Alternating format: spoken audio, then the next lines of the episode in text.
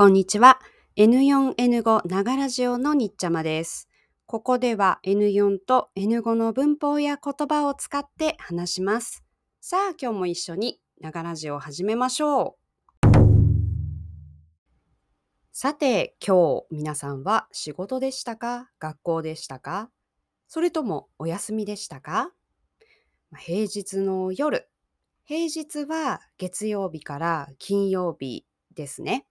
で、平日の夜ですから、ちょっと疲れているかもしれませんね。お疲れ様です。さて、私は今まで2回エピソードを作りましたが、実はこのアンカーというアプリは、どこからこの番組を聞いてくれているかわかるんです。すごいですよね。で、まず日本ですね。愛知、東京、大阪の人も聞いてくれています。私は日本人の友達にこの番組をまだ教えていないので、友達かな？誰かな？ボスだったらどうしようかな？おおと、まあ、考えていますね。どなたかわかりませんが、ありがとうございます。で、次はフィリピンなんですが、セントラルビサやメトロマニラ、ウェスタンビサや、そしてカラバルゾン。あの、カラバルゾンはどこですか？って私は調べましたよ。前、タール火山という山へ行ったんですが、そこの近くなんですね。皆さん、サラマー。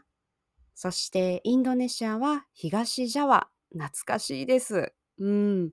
私はそこに2年間住みました。トレマカシ、マトルスン。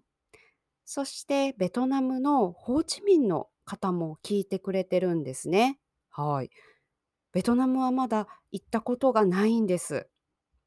ですから、何にも、何にもベトナム語が話せない。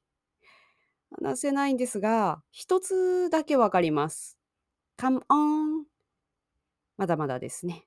発音がまだまだなので、ちょっと勉強したいと思います。まあ、今はね、あの、なかなか日本の中でも外国でも行きたいところへ行くのは難しいんですが、こうやって皆さんがどこかで生活していることを考えると、なんか嬉しいですね。はい。じゃあ、短い話と言いましたが、長く話しましたね。はい。時々短い話もアップロードするので、よろしくお願いします。今回の話で使った言葉は概要欄、エピソードディスクリプションにあります。皆さんが自分で勉強するとき使ってくださいね。それではまたいい一日を。